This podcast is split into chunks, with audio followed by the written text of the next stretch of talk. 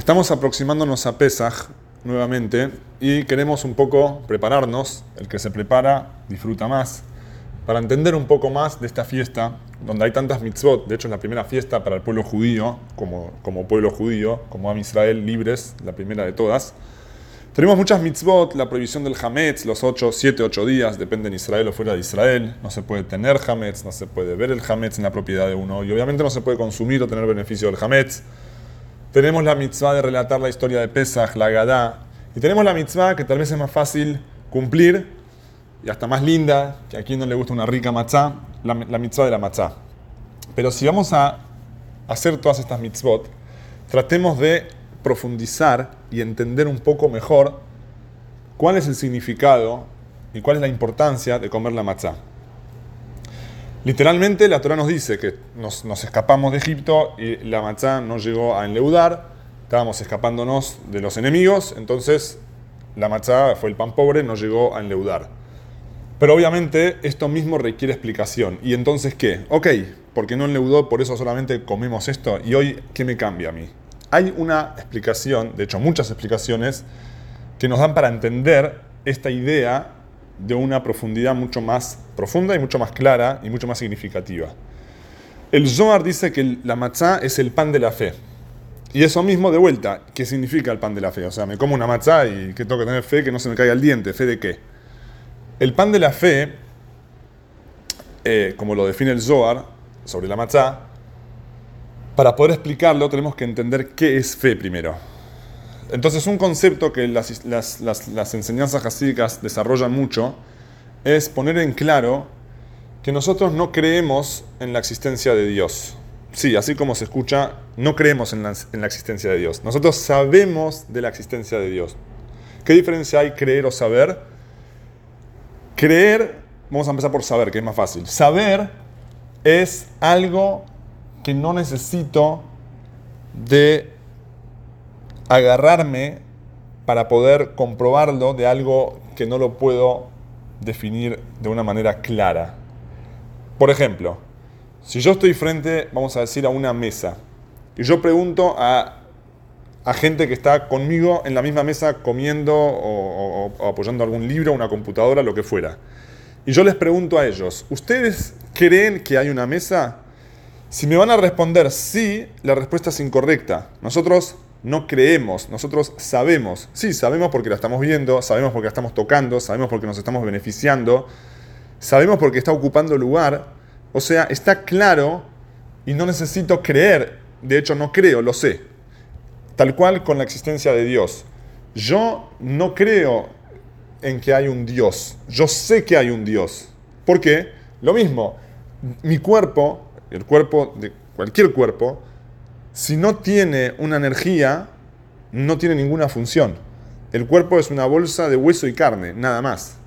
Por eso, cuando la persona, incluso cuando se va a dormir, que se va un poquito, se, eleva un poco el alma, como está explicado en la Kabbalah, el alma cuando uno duerme sube hacia arriba para limpiarse un poco, para bañarse un poco, entonces uno ya pierde muchas de las capacidades que tiene uno cuando está despierto consciente. Y cuando lo aleno después de los 120, el cuerpo ya no escucha, no ve, no siente, no duele, no, no hay nada. Pero el cuerpo está. Quiere decir que el alma es algo entendible. Es, es, es, cierto que no la puedo definir al alma, es cierto que no sé exactamente qué es. Eso es cierto. Pero sí sé que existe. Porque no puede el cuerpo hacer nada si el alma no está dentro del cuerpo. El mundo es un, es un cuerpo gigante, nosotros somos un pequeño mundo. El universo es un cuerpo enorme. Y el universo, con toda su maravillosa función, tiene que haber un alma, tiene que haber una energía divina, que es la que no solamente creó ese universo, sino que mantiene ese universo y le da la posibilidad al universo de seguir funcionando de la manera perfecta como funciona hoy. Entonces yo no creo en la fuerza divina que nosotros llamamos Hashem. Yo sé que Hashem está. Entonces, ¿qué significa la fe? ¿Para qué tanto en el judaísmo habla de la fe? Porque la fe es en lo que está por encima de mi entendimiento. Por ejemplo, vamos a ver de vuelta la diferencia o, o, la manera de poder entenderlo por intermedio del cuerpo. El cuerpo a diferencia del universo, fue creado no por el alma, fue creado por los padres. De hecho, el Talmud incluso especifica que la parte blanca del cuerpo viene del papá, la parte roja del cuerpo viene de la mamá. Hay un Talmud interesante con detalles de qué exactamente viene de qué gota de quién. Pero es una composición de los padres. Cuando nace, cuando sale al mundo, ahí Hashem, Dios, introduce el alma y el cuerpo ya tiene su propia vida, su propia identidad. Por eso, incluso cuando el, cuando el alma se va del cuerpo, después de los 120, el cuerpo sigue existiendo, es verdad, sin la función como recién mencionamos, pero el cuerpo está, no desaparece. Y este es el punto de la fe hacia el universo. No confundamos, el universo no funciona en ese sentido como el cuerpo y el alma. El cuerpo puede tener su existencia sin el alma, sin su función, pero sí existe. El universo, si no está Dios constantemente manteniéndolo, sosteniéndolo, el universo desaparece. Ahora, eso yo no lo entiendo, porque de hecho el cuerpo me dice, no, ¿quién te dijo que es así? El cuerpo ves que puede existir sin el alma. Ahí tengo que aplicar la fe. Ahí tengo que decir, tengo fe. No lo entiendo, pero sé que es así. ¿Cómo sé que es así? Porque mira lo que pasó en la salida de Egipto. Mirá las plagas, como Dios manejó la naturaleza y la dio vuelta, el agua en sangre, el agua en rana, piojos, la partición del mar, y todos los milagros que ocurrieron en, Egipto fueron para demostrar que el universo no solamente existió, fue creado por Dios, sino que solamente existe porque Dios está dentro de la creación. Y por eso no me puedo separar en ningún momento de Dios. Porque todo está Dios ahí. La energía divina está en todo, manteniendo, sosteniendo a todo, dándole sentido a todo. Por eso las mitzvot son tan detallistas con la persona y exigen tanto de la persona porque en todo lo que yo hago está Dios. No estoy yo y a ver cómo me vinculo con Dios. No, no, está Dios y en todo lo que hago está Él. Entonces yo tengo que despertar mi conciencia y mi fe para poder conectarme con Él. Ahora, ¿qué tiene que ver todo esto con la matzá? Dice el Talmud así, el chico no sabe decir papá y mamá antes de probar el cereal. Cuando come el cereal, madura parte de su cerebro y tiene la capacidad de decir papá, mamá. Es un, es un fenómeno, es un hecho. Quiere decir que el cereal tiene en su origen una divinidad que puede desarrollar parte del cerebro del chico y que ya empieza a decir papá y mamá.